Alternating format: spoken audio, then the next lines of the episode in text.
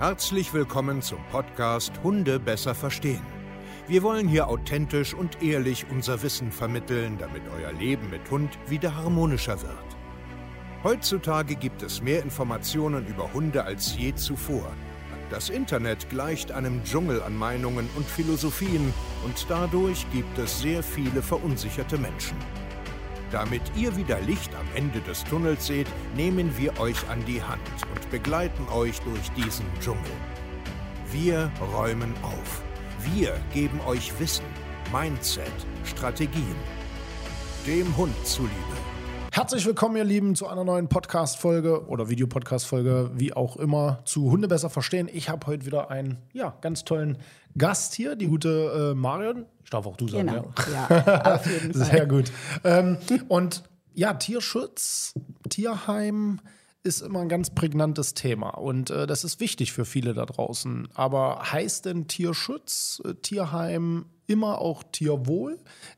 Wie sieht es da so aus? Und Marion hat eine Geschichte mitgebracht, ihre eigene, wo wir heute einfach mal ein bisschen drüber sprechen wollen. Und ich bin da extrem gespannt, weil das, glaube ich, ein, ja, ein kritisches Thema. Es ist ein Thema, wo man trotzdem drüber sprechen muss. Aber jetzt stell dich doch einfach erstmal ganz kurz vor. Wer bist du? Ja, erzähl mal ganz kurz. Ja, mein Name ist Marion Meister. Ich komme aus Sachsen und bin dort schon seit ja, fast 20 Jahren im Tierschutz engagiert und habe im Prinzip bei uns vor Ort äh, Erfahrung unter zwei verschiedenen Tierheimleitungen gemacht und habe da auch gemerkt, wann bekommen Hunde wirklich eine Chance und wann geht es eher in Richtung Verwahren und ja, zum Großteil bis ans Lebensende. Okay. Und ja, Ja, okay. Also gut. Lass uns aber erstmal ganz kurz erzählen: 20 Jahre Tierschutz. Wie, wie kommt das? Also bist du mit Hunden groß geworden oder wie kann ich mir das vorstellen? Ich bin nicht mit Hunden groß geworden, sondern nur mit anderen Tieren. Aber als unsere Kinder dann so ja, in das Alter kamen, wo sie Hunde ausführen wollten, da bin ich sozusagen als Begleitung immer mit Okay. und bin dann dort gelandet. Äh, als die Kinder schon nicht mehr hingegangen sind. Und im Laufe der Zeit kamen zu mir dann immer die Hunde, ja, die wirklich auffällig waren oder Also das heißt, du bist mit deinen äh, Kids in ein, in ein Tierheim gegangen zum Genau. Spazieren? Also ihr habt gar keinen eigenen Hund? nein, Nein, wir nein, keinen Ah, eigenen. okay. Also ihr seid Ja. direkt ins Tierheim, unterstützen Richtig. Spaziergänger. Genau. Äh, ah ja, cool. Und Ja. dann bist du da irgendwie regelmäßig Hängen hingegangen? geblieben. Hängen geblieben, ja. Ja. Warum hängen geblieben? Was, was, was hat dir das Weil gegeben? mich die Hunde einfach begeistert haben. Also wir hatten dort auch ein sehr schönes Team aus Ehrenamtlichen von so 25 Leuten, die regelmäßig kamen. Mhm. Okay. Mhm. Es war ein super Miteinander mit der Tierheimleitung und Ein großes ja, Tierheim quasi. großes Tierheim, 40 bis 60 Hunde. Ui, das ist schon eine Genau. ganze Menge. Ja. Ja.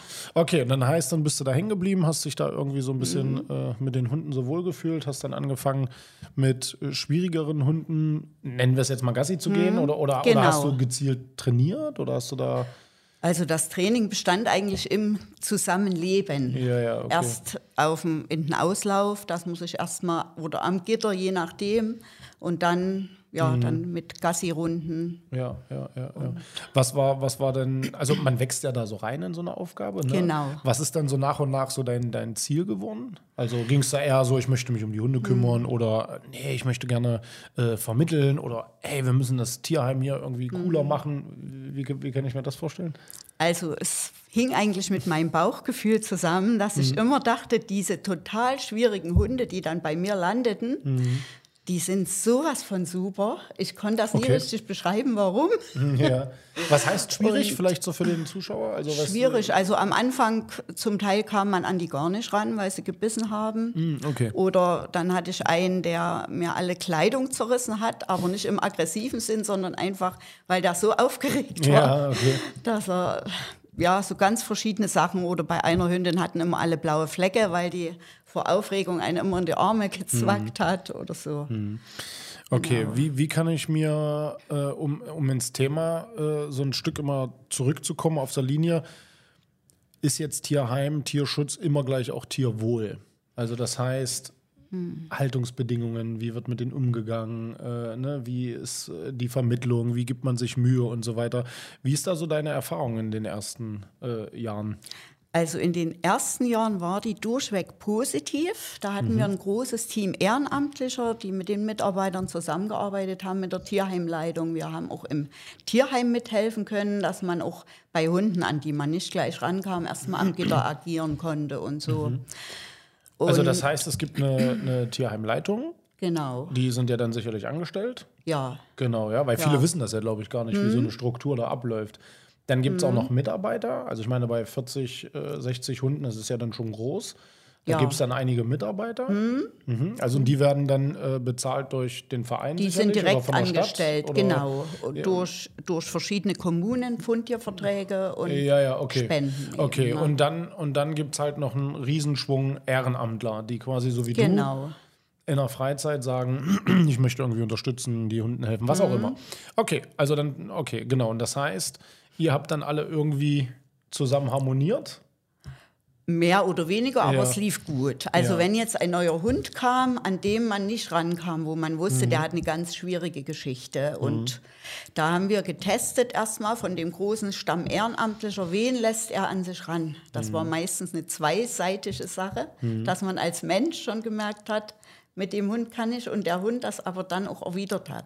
Manchmal mhm. war es nur eine Person Mhm. Und derjenige hat sich dann erstmal ans Gitter gesetzt oder ist in Auslauf gegangen mit ihm und dann eben Gassi-Runden. Und dann so nach und nach Sozialkontakte zu anderen Hunden mhm. und ja. Also genau, wie waren die Haltungsbedingungen? Einzelzwinger, äh, äh, Zellen, Häuser, draußen, drin? Es waren fast alles alte Einzelzwinger, mhm. aber dadurch, dass wir jeden Tag dort waren und es zahlreiche Ausläufe kamen, saß niemand lange in seinem Einzelzwinger, mhm. sondern es gab eben Hundebegegnungen dann in den Ausläufen und während der Gassi-Runden. Mhm. Es gab alle halben Jahre eine einen Spaziergang, wo alle Hunde des Tierheims rauskamen, mhm. wo wir zusammen los sind. Dann mhm. gab es Arbeitseinsätze, da waren wir alle mit im Tierheimgelände. Und mhm. auf diese Weise gab es eben auch so gut wie keine Langzeitinsassen. Selbst die Hunde, die zum Teil schwer gebissen hatten, die wurden dann irgendwann, konnten die vermittelt werden. Manchmal okay. auf ganz tollem Wege und ja. Mhm. Also war das damals, ähm, von wie vielen Jahren sprechen wir denn eigentlich? 20 Jahre ist ja jetzt also im Endeffekt, machst du das schon? Ich selber war so die erste Zeit vielleicht acht Jahre dabei in, mhm. unter der alten Tierheimleitung. Mhm. Das ging so bis 2013 und dann kam quasi der Umschwung. Mhm. Und bis dahin haben wir auch kaum mit Maulkörben gearbeitet. Es gab kaum Beißvorfälle, komischerweise. Mhm. Und es hat wirklich jeder Hund eine Chance bekommen. Es gab auch kaum Langzeitinsassen. Mhm. mhm. Okay, und das hat sich ja jetzt, so, wenn ich das jetzt raushöre, geändert.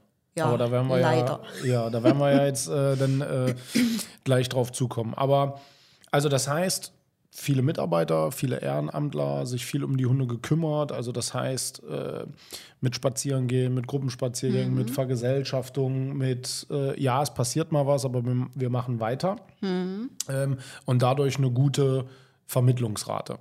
Das bedeutet mhm. jetzt, äh, das klingt ja jetzt erstmal so, dass die Hunde euch allen irgendwie wichtig waren. Also, Auf jeden Fall. Also es ging also, so um die Hunde so ein bisschen. Das war vom Gefühl her so, als wären es die eigenen. Ich habe ja jetzt selber okay. schon seit längerem eigene Hunde und mhm. es war eigentlich kein Unterschied. Also okay. die dann gehen zu lassen, war schon jedes Mal mhm. im Interesse der Tiere gut, aber ja, ja auch okay. sehr emotional. War das ähm, damals so, also ich kenne das selber durch meine Arbeit ähm, als Hundetrainer. Ich habe sehr viele Menschen, die äh, auf uns drauf zukommen und oft enttäuscht sind von Tierheimen.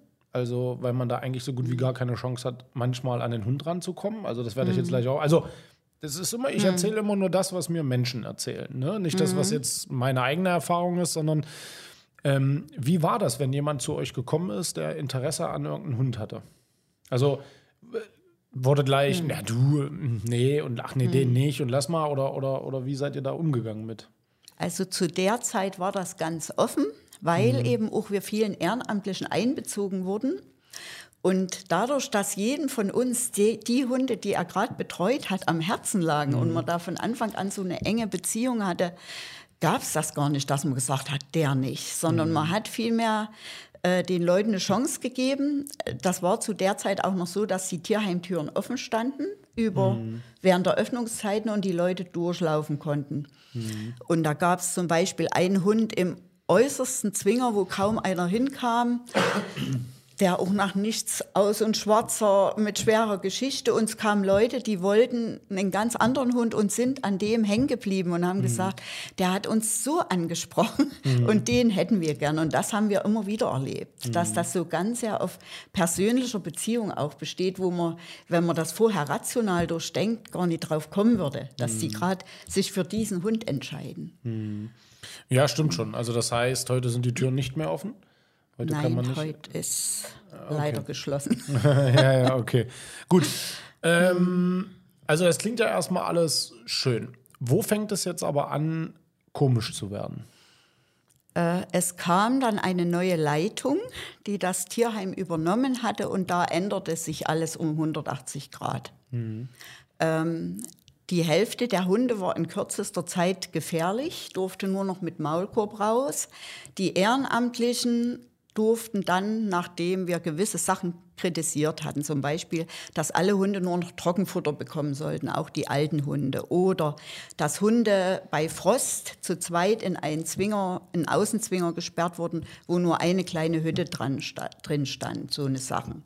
Okay. Oder dass Hunde über Wochen nicht medizinisch betreut wurden mit mhm. schweren. Knochenbrüchen, die erst nach drei Wochen von den Ehrenamtlichen entdeckt wurden. So eine Sachen passierten dann ähm, viele Vorstandsmitglieder haben aufgegeben und nach und nach wurden dann auch die Ehrenamtlichen sozusagen vors Tor gestellt oder aus dem Verein ausgeschlossen. Und dann kippte das, sodass die Zahl der Langzeitinsassen massiv angestiegen ist. Mhm. Und die Vermittlung rapide zurückging, obwohl das Tierheim auch jetzt noch für den gleichen, äh, sagen wir mal, geografischen, mhm. also für die gleichen Kommunen zuständig ist. Mhm. Also als ich die letzten Jahre dort war, war die Vermittlungszahl in einem Jahr bei um die 70 Hunde. Im letzten Jahr waren es neun Hunde. Neun. Bei, bei den gleichen Kommunen, die dazugehören und wo man weiß, dass heute ja die Zahlen viel mehr gestiegen sind an, an Abgabetieren und mhm. an Tieren, die ein neues Zuhause brauchen. Also da sieht man mal, wie sich das äh, auch aufge, äh, ausgewirkt hat ja, auf die Hunde. Aber ähm, gut, jetzt, jetzt, jetzt könnte ich ja gewisse Dinge äh, äh, in den Raum schmeißen. Das bedeutet, man ist jetzt vielleicht sensibler geworden, weil vielleicht öfters was passiert ist. Also Schutzmaßnahmen, hm. Maulkorb und so weiter. Der, der Fakt ist der, dass seit ja, also, Mhm. Ja, dass seit die Maulkörbe eingeführt wurden, es vermehrt zu Beißvorfällen kam. Und okay. vorher komischerweise nicht. Also ich mhm, ja, aus meiner Sicht nicht ja, komisch, aber ähm, also wir hatten kaum Maulkörbe verwendet, weil das über Beziehungsarbeit lief. Also ein oder zwei Personen haben quasi das Vertrauen des Hundes gewonnen mhm. und da war dann kein Maulkorb nötig und man hat eben erstmal Abstand gehalten. Also das heißt, ihr habt ja dann noch viel äh, Zeit und Geduld da reingesteckt, ne? Ist das jetzt ja, wir waren eigentlich täglich dort. Jeder hatte so seine zwei, drei Hunde und wir waren so gut wie täglich im Tierheim. Bei einem Team von 20 bis 30 Leuten. Mhm. Okay, und das ist jetzt äh, quasi dann einfach alles ein bisschen eingedämmt worden. Es wurde vielleicht ein bisschen mehr, nennen wir es jetzt mal, dramatisiert. Die Hunde sind jetzt plötzlich, so habe ich das jetzt verstanden, alle irgendwie halb gefährlich. Äh, mhm. Viele Schutzmaßnahmen, äh, das nicht mehr, das nicht mehr, dann wird das nicht mehr gemacht. Das führt natürlich dann auch zu, äh, also kann ich mir sehr, sehr gut vorstellen, zu frustrierten Hunden. Ne? Also wenn, ja. dann, wenn dann weniger gemacht wird. Mhm. Also ne, ich, mehr Schutzmaßnahmen bedeutet mhm. ja auch weniger Freiheit weniger Beziehungsarbeit. Mhm. Ne? Wenn der abgestempelt ist, Maulkorb äh, nicht raus, äh, mhm. das nicht machen. Ähm, das ist doch aber nicht gut für die Hunde. Nee, das ist eine Katastrophe. Mhm. Und da wir das alle nicht ertragen haben, wurden viele dann vom Vorstand aus dem Verein ausgeschlossen.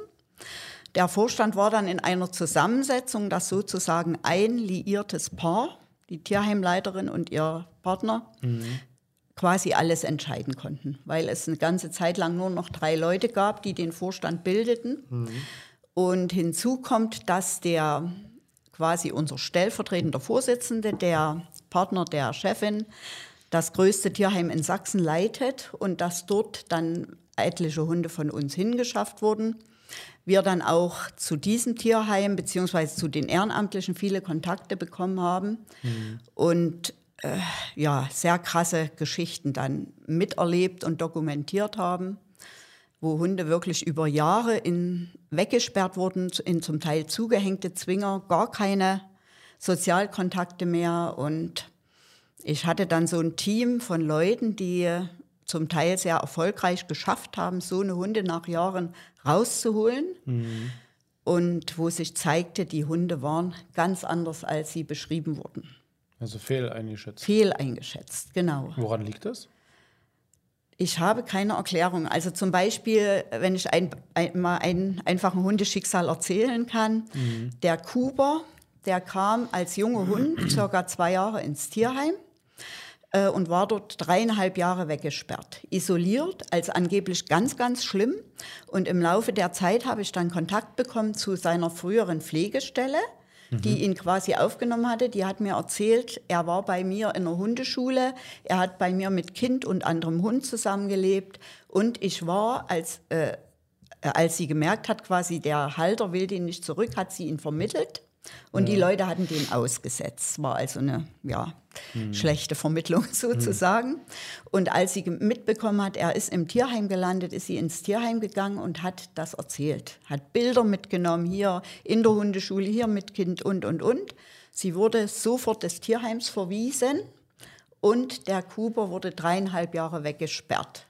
Und nach dreieinhalb Jahren haben wir dann eine große... Aber mit, mit, mit, mit was für einer Begründung? Also er ich mein, wäre er wäre gefährlich, er wäre gefährlicher als zwei Doggen. Ich habe das alles dokumentiert. Ich habe Aussagen von verschiedenen Interessenten, die dort waren. Ähm, und die wurden alle weggeschickt, weil der Kuba angeblich sowas von unhändelbar und so weiter war. Und zu der Zeit hatte ich dann zusammen mit unseren, ja, unserem engsten Stamm Ehrenamtlichen quasi eine Internetseite, die sehr frequentiert war. Und da haben wir den Kuber vorgestellt und haben richtig Traffel gemacht. Okay. Das ging bei manchen Hunden gut, so dass er dann vermittelt wurde. Also immer wenn die Luft richtig brannte, in der, das meiste waren mal 300.000 Leute, die da auf einen Post reagiert hatten, okay. dann haben wir quasi jemanden... Also ihr macht dann Social Media Druck? Druck um und haben dann jemand ins Tierheim geschickt, der als Interessent den rausgeholt hat. Also das waren so äh, koordinierte große Aktionen. Und da okay. kam der Kuber dann nach dreieinhalb Jahren raus. Das haben wir auch alles dokumentiert, welche körperlichen Verletzungen er hatte, wie sich das zeigte. Ja, was denn? Erzähl mal. Der äh, ja, aufgeleckte Pfoten, äh, oh, ich krieg's jetzt nicht aus dem Kopf zusammen. Äh, es war dann auf jeden Fall so, dass er über Wochen mit einer riesen Tulpe auf dem Kopf in seinem Zwinger saß, zugehängt, isoliert, nicht mal mehr trinken konnte. Der kam über Monate gar nicht mehr aus seinem Zwinger raus. Und äh, ja, an der Rettungsaktion sozusagen waren Leute aus drei Bundesländern beteiligt, um den dort rauszukriegen. Und der hat dann ein Zuhause an der Ostsee gefunden, mit einer Zweithündin, alles, also wirklich. aber, so. aber ich verstehe immer noch nicht ganz, warum wurde der jetzt als gefährlich eingeschätzt? Also hat er jetzt jemanden gebissen oder? Nö. der hat nur an der Leine gezogen, was ja manche Hunde tun in dieser.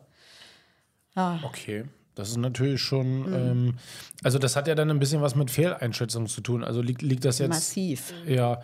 Liegt das jetzt daran, dass man, dass man dann einfach keine, keine, keine Fachkenntnis hat oder, oder, oder? Ich meine, ja. Es ist sicher eine Mischung. Ich denke, es ist eine Mischung aus mangelnden Kenntnissen, aus der alten Herangehensweise, wie es zu DDR-Zeiten war, wo Hunde funktionieren mussten. Mhm und aus dem, dass man ja sich nicht eingestehen will, dass Leute, die nicht im Tierheim arbeiten, auch was wissen und Erfahrung okay. haben oder so. Okay. Ich, keine Ahnung. Das ist wirklich. Okay. Also das. Ja, es ist ja. kein Einzelfall. Also wir haben viele solcher Fälle dokumentiert. Mhm. Und im Gegenzug gab es zahlreiche Fälle, wo Hunde sofort vermittelt wurden und wo es dann zu schweren Beißvorfällen gab, kam. Okay. Oder wo Hunde vermittelt wurden unter starken Psychopharmaka und dann, dass den Leuten nicht gesagt wurde und nachdem die quasi ausgelaufen waren, haben die gebissen, weil die völlig überfordert waren mit dem langen Wegsperren im Tierheim Und dann in einer Großstadt wie Leipzig zum Beispiel in dem einen Fall und die Psychopharmaka weg und da, damit waren die überlastet. Ja klar, ist zu ja, Recht. ist, ist, äh, zu Recht, ja. Ja. Ist, ja. ist ja auch verständlich. Also das bedeutet, plötzlich wendet sich das Blatt und es wird fehleingeschätzt, es wird dramatisiert, es wird isoliert. Ja, Mit den Hunden dann Massiv. weiß ich jetzt nicht, wahrscheinlich dann auch gar nicht richtig gearbeitet oder sich dann irgendwie. Und Aber- es kamen. Maulkörbe ins Spiel in großen Mengen und zum Teil über Wochen Mhm. aufgesetzt bei Hunden, wo das überhaupt nicht nötig wäre und was ja eigentlich auch rechtswidrig ist. In einem Fall war der Maulkorb massiv eingewachsen dann, der Hund wurde dann getötet. Äh, ja, Okay, jetzt, jetzt versuche ich mich gerade so ein bisschen da so rein zu versetzen. Man arbeitet acht Jahre ähm, in, in, in einem Tierheim, wo man jetzt Freude hat, wo man Mhm. gute Vermittlungen, 70 ungefähr ist gesagt, ne? ist ja jetzt wahrscheinlich ein Durchschnittswert. Ja, pro Jahr. Ähm, pro Jahr, das. ja, ja, also genau. das letzte Jahr, als wir so gearbeitet haben, waren es 69 Hunde, die vermittelt wurden. Genau, genau. 2013. Ähm, klar, ich denke mal, heutzutage werden die Zahlen generell ein bisschen äh, durch Corona und so weiter natürlich ein bisschen runtergehen, weil wahrscheinlich die Masse der Hunde halt, äh, ne, weil sich durch Corona ja ganz, ganz viele Menschen Hunde angeschafft haben, wie, wie auch immer. Aber trotzdem ist da ja eine Riesenwunde. Von 69 auf 9 ist natürlich so, wo man jetzt natürlich auch mal kurz fragen muss, okay, wa- was, was ist jetzt passiert? Sind die Hunde jetzt alle gefährlich geworden? Ähm, sind die Leute, äh, ja, wollen die alle keine Hunde mehr? Ist die Vermittlung schwerer? Wie ist denn das zum Beispiel damals gewesen? Was gab es denn da für, für Auflagen? Wenn ich jetzt zu euch gekommen wäre und hätte gesagt, hey, yo, yo Steve, äh, ich habe ein Häuschen, ich gehe acht Stunden arbeiten, äh, ich habe Bock auf einen Hund. Hätte ich dann erstmal äh, 40 Punkte auf der Liste gekriegt, was ich alles haben muss? Also es, das kann man nicht so pauschal sagen. Ja, aber- es, es also, ging. warte, warte ganz Ha? kurz, weil mir geht es eher darum, ich höre teilweise Auflagen von Tierheimen, wo ich mich frage, so einen Menschen gibt es gar nicht. Also wie soll ich ein. Richtig. Riesenhaus haben? Wie soll ich 1000 Quadratmeter Garten haben? Richtig viel Kohle, aber bitte nicht arbeiten gehen. Hm. Äh, ne? Hundeerfahrung, keine Kinder, kein, also wo ich mich dann sage, wie, so- Hm. wie soll das funktionieren? Also nur noch mal so ein Beispiel. Ich habe sehr, sehr viele Kunden, die sich für Auslandshunde entschieden haben, weil sie in keinem Tierheim einen Hm. Hund bekommen haben. Und dann frag, da frage ich mich dann auch so, warum, wieso, weshalb, äh, warum? Ja, weil. Und dann kommt die ganze Liste. Klack, klack, klack, klack, klack, klack, klack. Und dann sage ich, ne, das, äh, äh, wer, wer, wer kann das? Also, ja.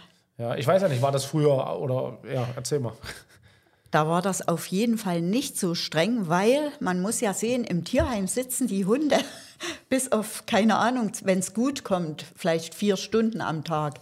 Sonst sitzen sie im Zwinger, da kräht kein Hahn danach. Um vier gehen die Leute im Normalfall heim, früh halb acht kommt der Nächste. Und dann wird gejammert, wenn die in einem Zuhause acht Stunden allein sind. Von daher, Macht keinen Sinn eigentlich, ne? also das gab es nicht. Mhm. Es war natürlich angenommen, ein Hund hatte eine, eine Blasenschwäche oder irgendeine Erkrankung oder man wusste, Ja, ne? klar, ne, das dann ja- wurde ja. geschaut. Aber im Normalfall konnte jemand seiner normalen beruflichen Tätigkeit nachgehen und hat den Hund bekommen. Musste man jetzt auch immer einen Garten haben? Nein, nein, überhaupt nicht. Okay. Also Weil ich frage mich teilweise, wie soll man das noch schaffen? Also Hm. Nee. Hm. ich kann mir das dann vorstellen, warum, äh, es sind ja jetzt nicht alle so, also jetzt bitte jetzt natürlich hier auch an der Nein, Stelle jetzt nicht falsch Fall. verstehen, ja, dass jetzt äh, irgendwie jetzt alle Tierheime, alle Tier... Hm. Nein, darum geht es gar nicht. Aber ich würde mich auch freuen, wenn ihr vielleicht auch mal äh, äh, unter dem Video jetzt kommentiert und vielleicht mal so eure Geschichte erzählt, wie war denn, wie war denn Hm. eure Erfahrung? Weil du erzählst deine Erfahrung, ich kenne beide Seiten. Ich kenne auch, äh, wir arbeiten ja auch immer mit dem Tierheim zusammen, da sind die Vermittlungsraten auch sehr gut. Ich habe da selber immer Hunde rausgeholt, die sind da ganz locker und offen und so, ne? Dann klar, probier mal und das wird schon, wir gucken mal. Also alles ein bisschen so, ne? Und nicht mit 40 Auflagen. Äh, ich kenne es aber auch ganz anders, äh, dass sehr, sehr viele zu mir gekommen sind. Du, Steve, ich will hier seit einem Jahr einen Hund haben. Ja, alle meckern hier rum, dass die Tierheime voll sind. Ich kriege aber keinen. Jetzt hole ich mir einen Auslandshund. Ja, ist doch kacke. ja, ja, es ist aber so. Ja, ähm, Und genau, um jetzt wieder zurückzukommen.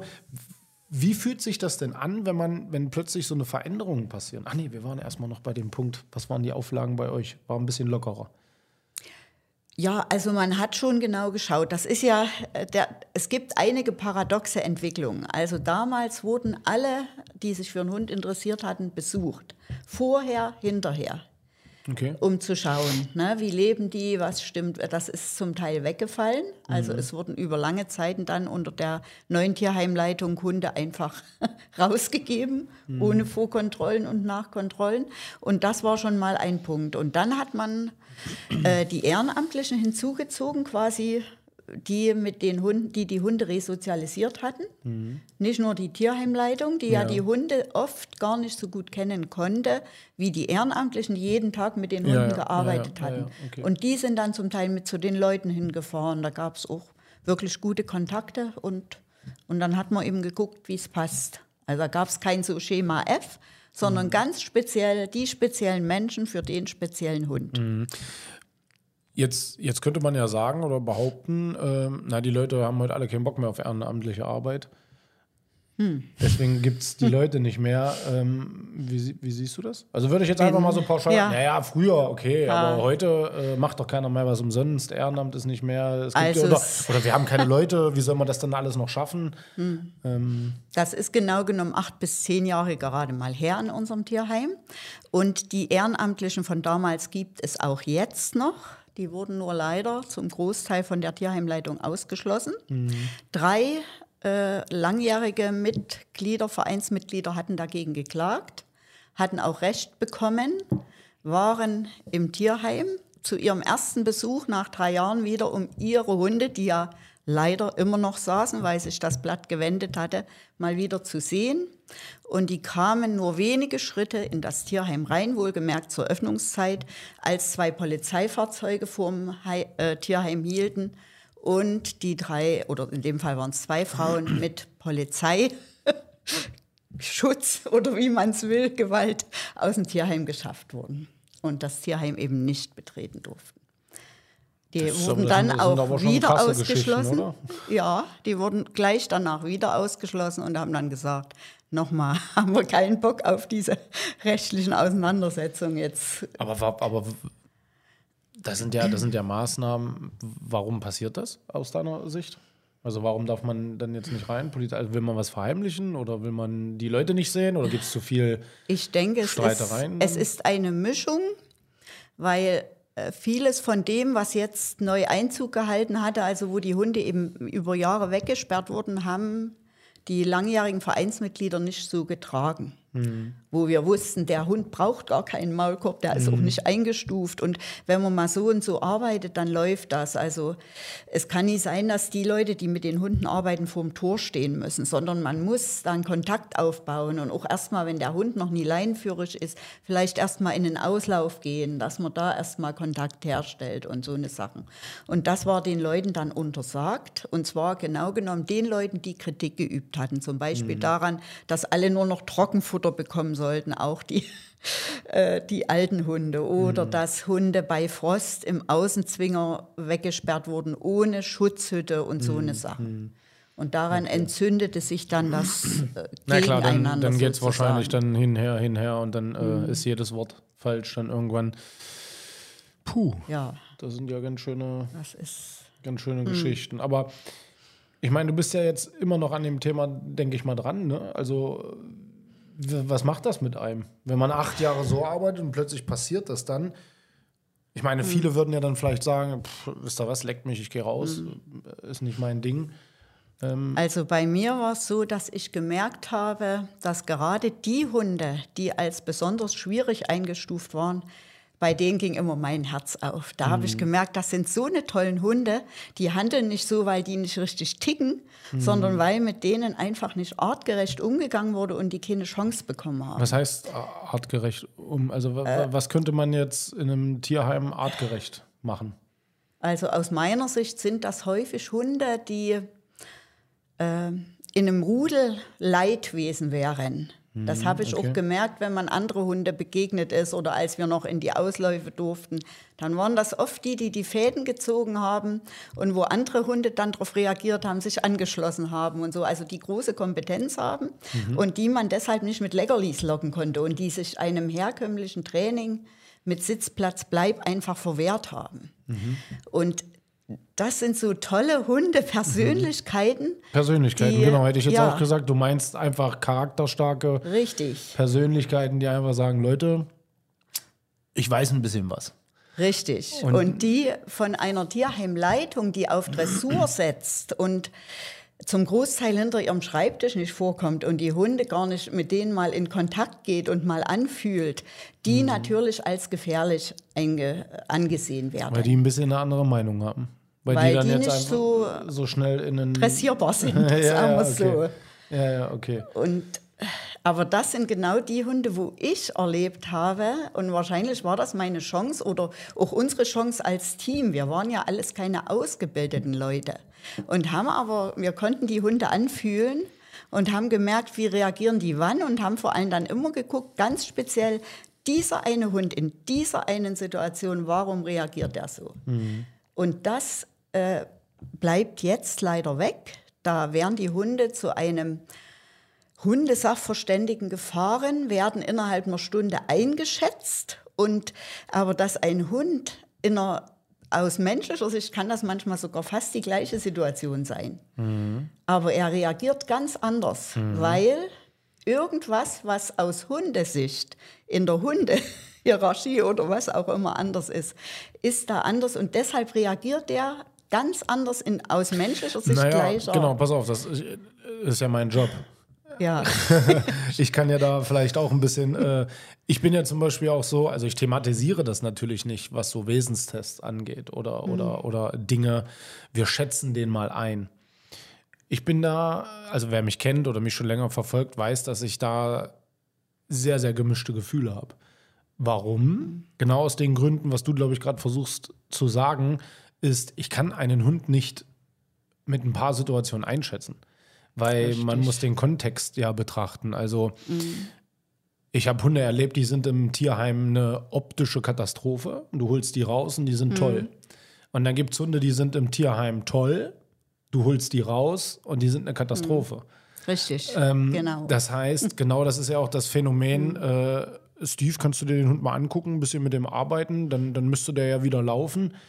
Nee, das ist ein soziales Lebewesen und es spielen ja alle Faktoren. Das, das bedeutet ja, ich kann einen Hund für den Wesenstests vorbereiten, dann macht er den mit Bravour und ein halbes Jahr später beißt er trotzdem ein Kind Richtig. weil einfach andere Faktoren eine Rolle spielen. Deswegen kann dieselbe Situation bei dir klappen, bei einem Mann mit einem schwarzen Hut nicht. Dann kann das beim Mann mit einem schwarzen Hut super klappen, aber bei einem kleinen Kind, was mit einem, äh, sage ich jetzt mal, mit einem Roller ankommt, also das bedeutet ja einfach, ein Hund kann man niemals, meiner Meinung nach, einfach in einer Stunde oder mit ein paar Tests einschätzen. Das Einzige, was man machen Richtig. kann, ist Tendenzen nennen. Da könnte was kommen, das könnte sein. Aber wenn er vielleicht anders lebt, das ist ja auch immer so meine Meinung, um Verhaltensweisen zu ändern, brauche ich ja oft auch ein anderes Umfeld, einen anderen Umgang, eine andere Herangehensweise. Ähm, ich denke, das wolltest du. Genau, also sagen. ich hätte da auch ein gutes Beispiel dazu. Ja klar, erzähl. Und zwar habe ich einen Hund betreut, der hieß Prinz, Schäferhund. Der war, mit dem wollte keiner rausgehen. Der war eine Katastrophe. Wenn ich mit dem unterwegs war, musste ich jedes Mal meine Klamotten nähen. Ich habe schon einen ganz dick gefütterten Anorak gehabt. Der ist immer so hochgesprungen und hat mit, und ich habe aber immer, ohne dass ich sagen konnte, warum, das Gefühl gehabt, das ist ein ganz toller Hund. Ähm, und mit dem war ich zum Beispiel dann auch in der Serie Die Hundeflüsterin, hatte ich mich beworben beim ZDF und war aus Tausenden von Hunden ausgewählt worden mit diesem Hund. Okay, okay. Wer Hundeflüsterin? ZDF? Äh, wer, war wer Maja? Nowak. Ah ja, okay, Ja, alles klar. genau. Ja, ja, ja, das ist schon ein paar Jahre dann her, ne? Das ist ein paar Jahre her, das Ja, war so kurz vor meinem Ausschluss. ja, ja. Äh, und mit dem war ich, bin ich immer übers Feld gegangen. Das war noch so ein bisschen meine Anfangszeit, wo ich noch kein wirkliches Wissen hatte, sondern nur aus dem Bauch raus gearbeitet habe. Ja. Und das war ein total neblischer Tag. Und auf einmal hörte ich, weil es immer hieß, weg und der kann beißen und, und, und. Und, auf, und ich hatte immer das Bauchgefühl, ein ganz toller Hund. Und auf einmal hörte ich in der Ferne eine Frau brüllen und dann kam irgend so ein großer Zottelhund auf uns zugedüst. Und ich dachte nur, jetzt muss, den, muss der Prinz hieß er, muss den Prinz loslassen. Die müssen das, ich kann jetzt hier nicht machen, was will ich machen? Und da hat sich der Prinz nur so aufgestellt, also wenn das ein Zeichentrickfilm wäre, wie manchmal bei König der Löwen oder so, eine- wo so die. Und der andere, der größer war als er, der raste wie irre um den rum und stand dann und hat sich wie so verbeugt und ist rückwärts gegangen. Und wo ich dachte, ey, genau, den haben wir im, den Prinz haben wir im Tierheim nur als durchgeknallten Hund erlebt. Und da war er so souverän Und da und ist ruhig. er auf einmal und da dachte ich, genau, das ist es, das ist mein Bauchgefühl. So sehe ich den Prinz und so ist er. Cool. Und also der- das heißt, der war dann klar, Ja, deutlich, ruhig, souverän, richtig. obwohl er im Tierheim übertrieben mit dem Kopf gegen die Wand rennt. Also Richtig. jetzt mal so sinnbildlich. Ähm, und in so einer Situation, die plötzlich auftritt, bewahrt er Ruhe, bewahrt Richtig. Stellung, Kommunikation. Cool. Also das war einer meiner großen Hundelieben im Tierheim. Mit dem war ich eben dann auch in der Sendung hier, die Hundeflüsterin Ja. im ZDF. Äh, warum? Ja. Das interessiert mich jetzt. Also einfach nur so. Damit er eine Chance bekommt. Weil ich, warum ich in der Sendung war. ja, ja, was, also was ist in der Sendung passiert? Ich weiß jetzt nicht, wie also die ich Sendung. hatte ja nur das Bauchgefühl, das ist ein toller Hund. Und im Tierheim alle haben gesagt, so ein durchgeknallter, warum du den nimmst und so. Ja. Und da konnte man sich ja bewerben Mhm. und Maja Nowak hat dann quasi mit den Hunden gearbeitet. Ach so, und hat dann Und hat die irgendwie so ein bisschen so eine, eingesch- oder also, eingeschätzt, Ja, hat ein bisschen gearbeitet und hat gesagt, das ist so Genau. ein Hund, damit müsste man vielleicht so leben oder Genau, so. Und, ah, ja. okay. Und seid ihr dran? Also war ihr da? Seid ihr dran gekommen? Sie hatten, ein, ja, ja, Ach so, eben, ich okay. sag ja, weil da hatten sich, glaube ich, 8000 beworben und da wurden wir ausgewählt. Mit Okay, und dann, was ist passiert? Da war Was- sie bei uns im Tierheim ah, und okay. es gab auch Dreharbeiten, also die Sendung gibt es auch. Und Ach so, cool. der cool. ist dann auch vermittelt worden und es hat sich Und was eigentlich. kam raus? Ja, dass mein Bauchgefühl richtig war. Ah, dass er in einem Hunderudel eigentlich ein Leidwesen ja, ja, okay. Ja, coole, coole Geschichte, so spannend. Ja, das heißt, Mhm. du hast ja dann im Endeffekt wieder so eine Erfahrung gehabt, dass man oft Hunde dann halt so fehleinschätzt, dass man. Ähm, Genau. Wie könnte man das aus deiner Perspektive jetzt besser machen? Also, ich sage jetzt mal, wenn du jetzt eine Chance hättest, ein Tierheim aufzubauen, wie könnte das aussehen? indem man mehr aus Hundesicht hinschaut. Mhm. Indem man guckt, was würde dieser Hund, wie nehmen andere Hunde diesen Hund wahr. Ja. Weil das ist mir ganz oft begegnet. Ich hatte ja immer so eine aus Menschen sich durchgeknallten Hunde, mit denen keiner konnte. Und ach, Marion, Mhm. wir haben hier wieder jemand, an den will keiner ran, würdest du den mal nehmen? Und wo ich dann über Stock und Stein erstmal gegangen Mhm. bin, dass wir niemandem begegnen. Und wenn es aber mal zu einer Hundebegegnung kam, habe ich gemerkt, dass die Hunde diesem Hund respektvoll begegnet sind. Mhm. Und aus Menschensicht war das ein ganz schwieriger, durchgeknallter, nicht vermittelbarer Hund. Und äh, ich denke, wir müssten mehr aus Hundesicht schauen. Und Was heißt das? Mehr, mehr aus Hundesicht schauen. was wäre dieser Hund in einem Rudel? Welche Aufgaben würde er übernehmen? Und wie reagieren die anderen Hunde auf diesen Hund? Und warum macht er das? Weil äh, äh, die übliche Herangehensweise ist ja äh, im Moment leider auch in vielen Tierheimen, man muss die Hunde quasi dressieren. Mit Leckerlis, mit Kommandos, dass sie ordentlich an der Leine gehen und dann irgendwann, wenn sie nicht mehr schnappen, sind sie vermittlungsfähig. Aber ich denke, man muss jeden Fall einzeln anschauen, warum handelt ein Hund so? Und dann auch seine Kompetenzen mit berücksichtigen. Wie ist er im Umgang mit anderen Hunden? Wie nehmen andere Hunde ihn wahr? Wie reagieren sie auf ihn? Also, wenn ich das richtig verstehe, meinst du, dass man, wenn ein Hund jetzt ins Tierheim reinkommt, das ist eine Geschichte X, keine Ahnung, es äh, zerstört die Bude, ist äh, anstrengend, die Leute sind überfordert, er hat jetzt vielleicht einen Hund gebissen, er hat vielleicht einen Mensch gebissen, er hat vielleicht richtig dolle Angst, dass du jetzt meinst, äh, man sollte das vielleicht erstmal so ein Stück unter den Hunden auch mal beobachten, was ist er denn eigentlich? Warum handelt er so? Warum ist es so? Was sagen die anderen Hunde so gegenüber? Verstehe ich das richtig? Also, dass man so ein bisschen guckt, Ja. Was bringt er denn mit für Fähigkeiten? Ja. Weil manchmal kann man es nicht. Wenn die kommen, sind die ja erstmal wirklich durch den Wind zum ja, Teil. Ja. ja gut, also klar, also das, das setze ich jetzt voraus, dass man erstmal sagt, komm Ja. erstmal an, wir gucken uns überhaupt Genau. erstmal an, was mit dir überhaupt los ist. Aber so, wenn ich Zeit habe, mich mit den Hunden auseinanderzusetzen, wäre es dann irgendwann sinnvoll, zu Ja. sagen, jetzt lass uns doch mal hier die, die, die, die Hunde ein bisschen sozialisieren miteinander, um vielleicht besser einschätzen zu können, was ist denn mit dir los? Also, warum bist du so durchgedreht äh, äh, äh, im Zwinger? Ne? Also hast du wirklich einen an der Scheibe? Oder ist es einfach nur die ganzen Umstände, weil dich alle falsch verstehen? Ich denke, man kann das auch als Mensch schon ein ganzes Stück lernen, wenn man wirklich nicht nur Schema F und Dressurschiene macht, Mhm. sondern guckt, warum macht der Hund das. Äh, hätte ich auch noch ein Beispiel. Ja, ich wurde in eine Familie gerufen mit zwei wirklich großen, ich weiß nicht, was das Mhm. Berner sind, aber riesig waren die. Einer 60 Kilo und die Hündin 50 Kilo. Äh, der Mann war verstorben und die zierliche Frau war jetzt komplett überfordert. Und die zwackten alle so, Mhm. Ja, wenn ja, man okay. kam. Ja, ja. Und da bin ich mit dem Rüden erstmal nur auf die Wiese gegangen und habe quasi einen Stock zur Ressource erklärt. Und der hat das in 0, nichts respektiert Mhm. und hat mich dann erstmal wahrgenommen. Vorher war der. Mhm.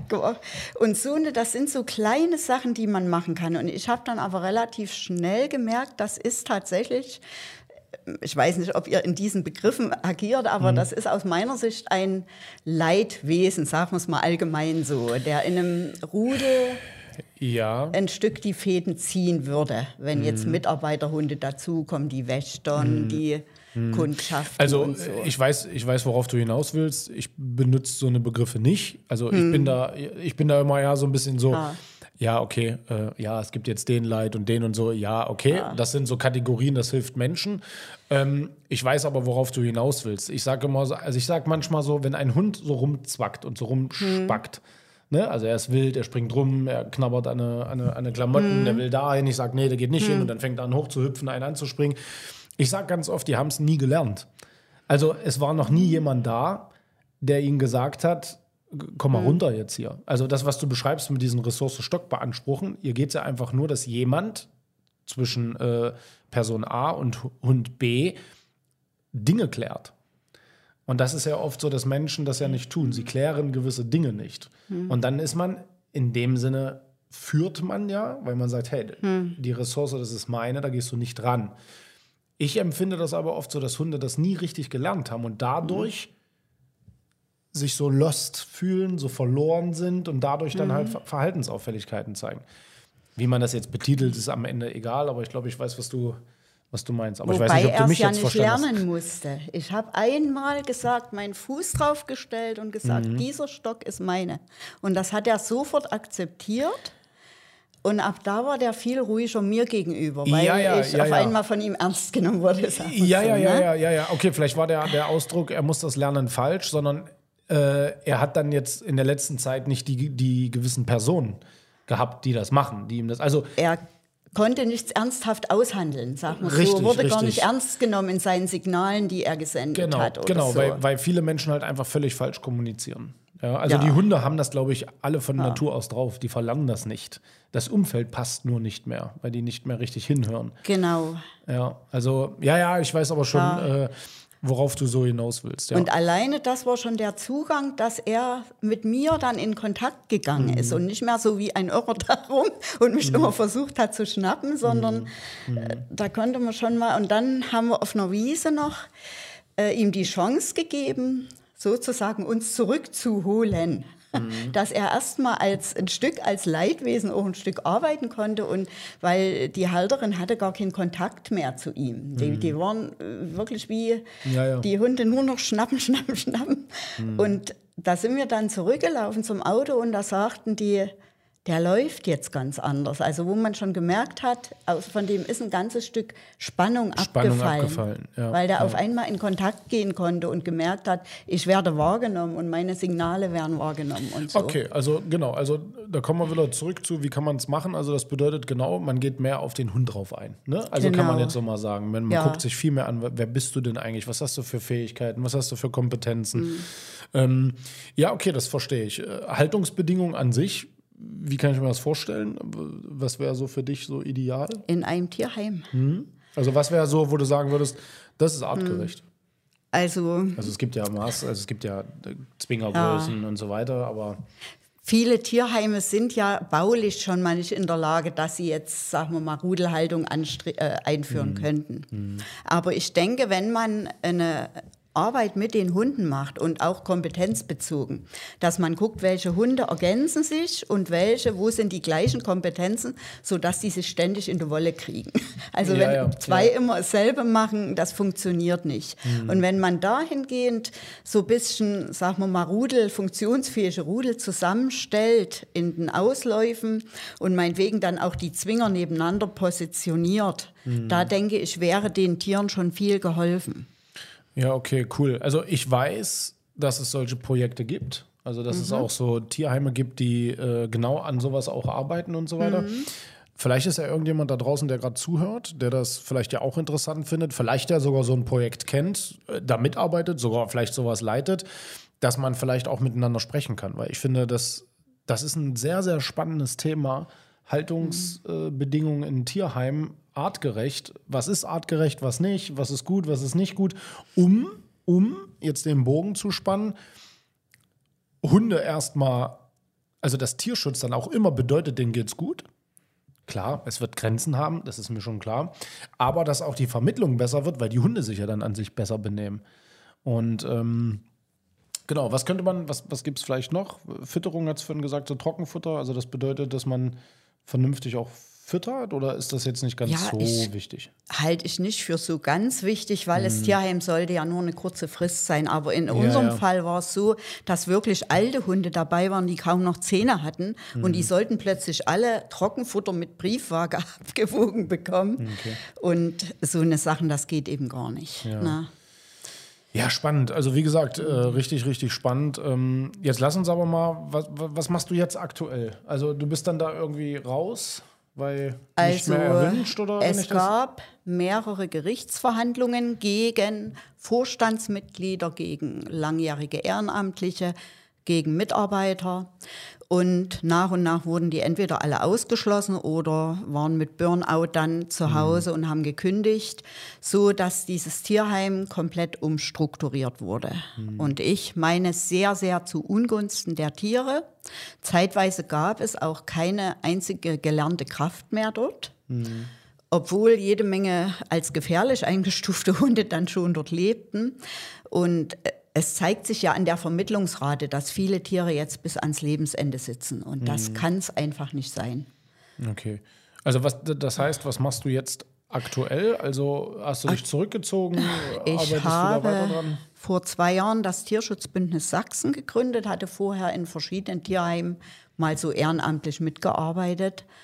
Und ja, im Rahmen dieses Tierschutzbündnisses bin ich noch aktiv, aber so sehr viel Praktisches mache ich fast gar nicht mehr, weil immer wieder Schriftkram reinkommt, wo einzelne Fälle sind, wo man Ja, genau. Erklär mal ganz kurz, was, was heißt Tierschutzbündnis? Was, was ist die, was ist eure? Tierschutzbündnis, das sind, ist ein Zusammenschluss aus Tierschutzvereinen, die zum Teil aus unserem Landesverband eben in Sachsen ausgetreten sind aufgrund dieser geschilderten Zustände, weil äh, ja gerade die Personen, die unser Tierheim geleitet haben und diese negative Entwicklung vorangebracht haben, die stehen inzwischen vorne dran im Landesverband und ziehen dort alle Fäden. Die sitzen in der Landesregierung im Tierschutzbeirat. Und da, ja, kann man eigentlich kaum noch was bewegen. Wir sind im Bundesdurchschnitt, wenn man mal schaut, was tierschutzmäßig auf Bundesebene passiert, ziemlich Schlusslicht, Sachs, also in Sachsen. Und deshalb habe hab ich dann mit einigen Mitstreitern, hatten wir uns überlegt, ein eigenes Bündnis zu gründen. Das ist aber nicht, betrifft nicht nur Tierheime, sondern auch andere Tierschutzvereine, also Okay. ja, übergreifend. Ja. Und Genau. da ist die Aufgabe jetzt was? Also jetzt gegen andere anzugehen oder, oder äh, gewisse Sachen jetzt einfach zu in Frage zu stellen, äh, Ideen ranzubringen oder Also es ist zum einen der Gedanke der Vernetzung, dass man sich mhm. untereinander hilft in Tierschutzfällen mhm, okay. und zum anderen, dass wir auch äh, mit der Landesregierung ins Gespräch kommen. Es geht ja auch darum, wenn neue Gesetze ausgehandelt werden, ja. Tierschutzbeirat der Landesregierung, sowas. Mhm, okay. Und okay. ja, genau. Was ist die Zukunft für, für dich jetzt persönlich vielleicht? Wo soll es vielleicht mal hingehen? Was, mhm. Also im Moment organisiere ich auch Hundeseminare, die ich nicht selber halte, aber mit einem österreichischen Trainer mhm. zusammen, wo ich finde, der macht eine super Arbeit, mhm. äh, gerade weil er jeden Hund einzeln sieht. Was hat mhm. er für mhm. eine Kompetenz? Wo, mhm. so. Und dann ja, habe ich eigentlich vor, ein Buch zu schreiben, aus ah, meinen okay. Erfahrungen heraus, weil ich finde, das sind so gravierende Vorgänge, äh, das muss einfach in die Öffentlichkeit, weil ich auch wahrnehme, dass die Tendenz leider in der Hundehaltung immer mehr zu einer gewissen Einstufung zum Einschätzen der Hunde geht und weniger dieses lebendige Miteinander steht. Äh, warum macht der Hund das jetzt? Und könnte er nicht, wenn es aus menschlicher Sicht eine ähnliche Situation ist, könnte er dann nicht doch ganz anders handeln, weil es aus Hundesicht eben nicht dieselbe Situation ist. Ich weiß nicht, ob das ja, jetzt ja, verständlich ist. Ich verstehe es schon, ja. Und das, denke ich, muss man muss viel mehr aus Hundesicht schauen. Hm. Wie nehmen die anderen Hunde den Hund wahr und warum macht der Hund das jetzt ganz konkret? Nee, ich weiß, Na? was du meinst, weil das ja, deswegen heißt das ja auch Hunde besser verstehen. Deswegen versuche ich Menschen immer und immer wieder die ganzen Zusammenhänge zu erklären. Der macht das jetzt, weil. Hm das passiert, das ist, das ist passiert, genau. das war gestern und aus dem Grund hat er deswegen dies und so, mhm. dass man nämlich, weil am Ende sage ich immer wieder, wenn du, also vielleicht anders, viele Menschen kommen ja und sagen, mein Hund macht dies und das, was muss ich jetzt tun? Und ich sage mhm. ganz oft, du musst gar nicht viel tun, sondern du musst viele Dinge lassen. Mhm. Also aufhören mit manchen mhm. Sachen. Zum Beispiel, ja, geh doch an anderen Hunden jetzt erstmal nicht so nah dran oder mhm. wenn er mhm. Probleme mit Männern hat, dann lass männlichen Besuch erstmal noch nicht ran. Also einfach nur so Dinge, mhm. hör doch erstmal bitte auf damit und guck mal, was dein mhm. Hund für Signale sendet, um das frühzeitig zu erkennen, um das dann in die richtigen Bahnen zu lenken. Also mhm. bei Menschen machen ja oft einfach nur gravierende Fehler, weil sie ständig irgendeine Erwartungshaltung haben, ständig irgendwas von dem Hund verlangen, mhm. was er gar nicht leisten kann oder noch nicht leisten äh, will. Mhm. Ähm, Weißt du, was ich meine? Naja, also, ja, genau. Und ich denke aber, die Ursache ist, dass man weniger mit dem Hund lebt, sondern erwartet, dass der Hund funktioniert und genau. sich in unser System einpasst. Ja. Also es geht weniger, wenn ich so an früher denke. Da mhm. gab es zum einen noch nicht so viele Hunde, aber oder wenn ich Kinder beobachte, ja, da habe ich zum Beispiel noch ein sehr, sehr schönes Beispiel. Mhm. Äh, ich habe dann in einem erzgebirgischen Tierheim eine Zeit lang mitgearbeitet, ehrenamtlich, und da kam eine Hündin, die zweimal die gesamte Wohnung zerlegt hatte. Ja. Und nach meinem Gefühl war das auch ein Leidwesen. Das war keine mhm. so Befehlsempfänger. Die hat sich auch jeden Befehl verweigert. Mhm. Und wir haben dann dort in dem Tierheim einen Hund aufgenommen. Das war auch von einer Bekannten von mir, mhm. der wiederum ein, ich sage immer Mitarbeitertyp, der darauf angewiesen war, dass man ihm sagt, wo es lang geht. Ja, ja, okay. Und da habe ich gesagt, steck den doch zu dieser Hündin, das passt. Die verrückte Hündin, das wird doch nie was, zwei verrückte Hunde zusammen. Und das ging einwandfrei.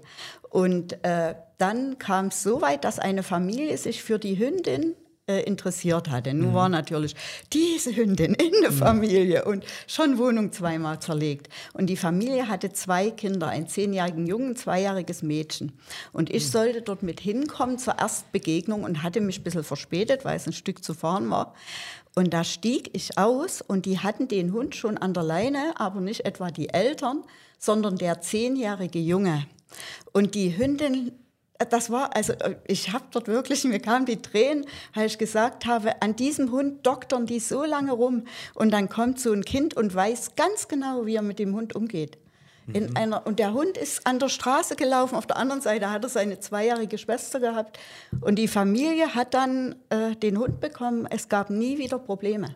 Und dieser Hund hatte zweimal die ganze Wohnung zerlegt. Was meinst du, was, warum?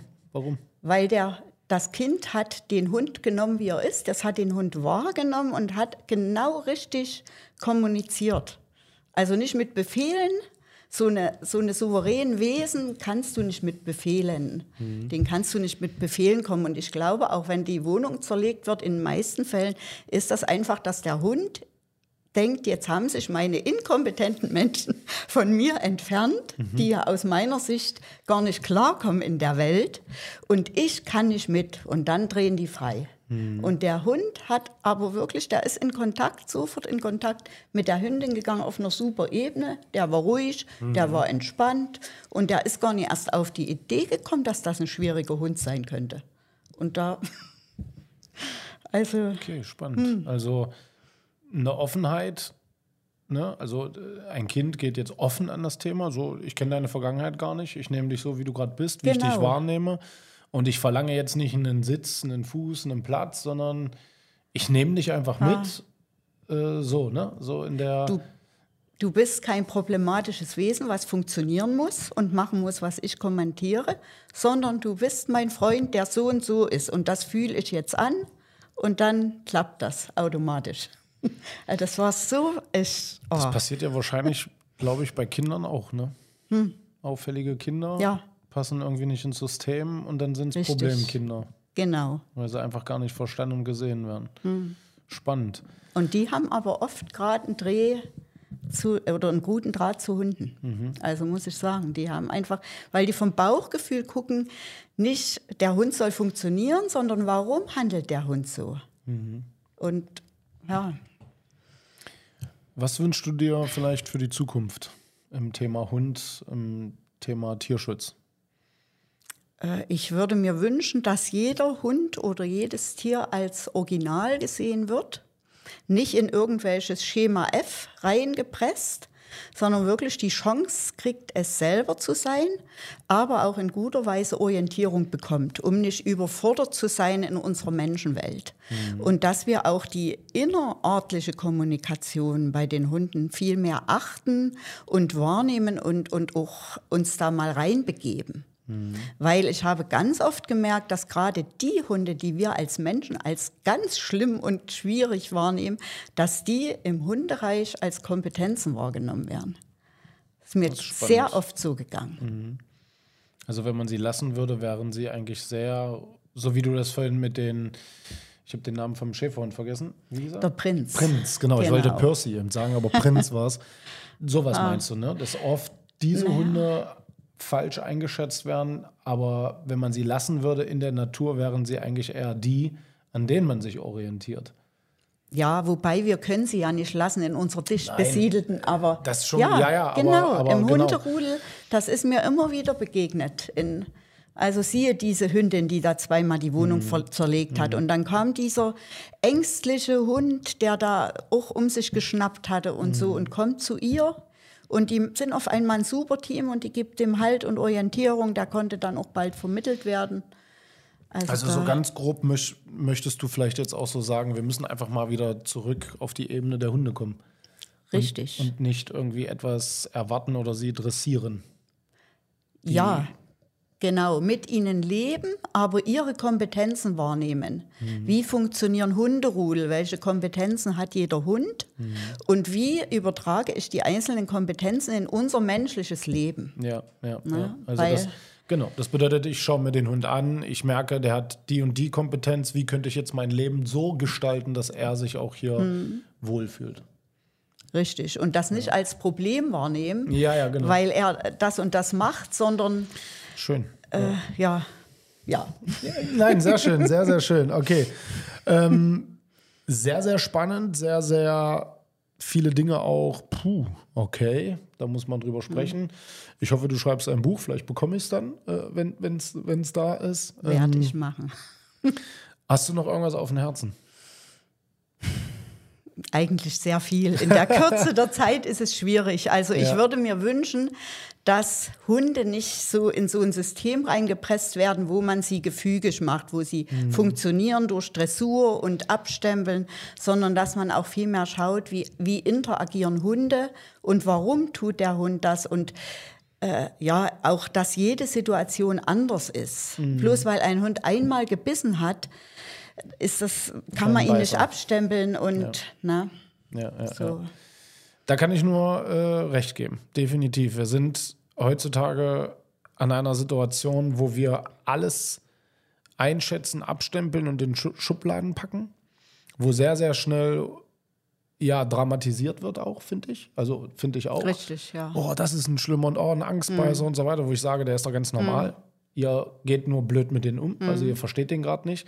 Haben wir jetzt auch äh, mal so einen Fall gehabt, wo so ein, so ein Hund sich nicht anfassen lässt und wir sagen, gut, jetzt, wir müssen den jetzt irgendwie und der knurrt und schnappt und so weiter. Ja, das ist doch normal, dass das jetzt passiert. Also, das ist doch kein Problem, Verhalten, das ist Kommunikation. Der redet doch Richtig. halt so. Es ist ein Hund. Was soll er Genau. denn sonst machen? Also, ne, das ist ja seine Art und Weise zu Ja. kommunizieren. Und wenn man dem dann vernünftig gegenübertritt, absolut spannend. Vielen, vielen Dank, äh, Mhm. Ja, dass wir da so ein gerne. bisschen äh, äh, reingucken konnten und ähm, viel Erfolg mit dem Bündnis. Dankeschön. Viel Erfolg Ja. mit allem, was du machen willst. Vor allen Dingen natürlich auch Nerven. Ähm, das Mhm. ist wahrscheinlich ja auch nicht so einfach, wenn man Kritik übt, wenn man Ja, äh, äh, Gegenwind bekommt. Mhm. Und ähm, am Ende finde ich es immer wichtig, es sollte um Hunde gehen. genau. Die haben es verdient. Genau, nicht um sich selber, nicht um Hm. schau mal, was ich alles kann, sondern ähm, dass es den Hunden gut geht, oder? Richtig, genau. Vielen Dank, dass du da warst. Ja, gerne. Danke, dass ich hier sein durfte. Ciao, ciao.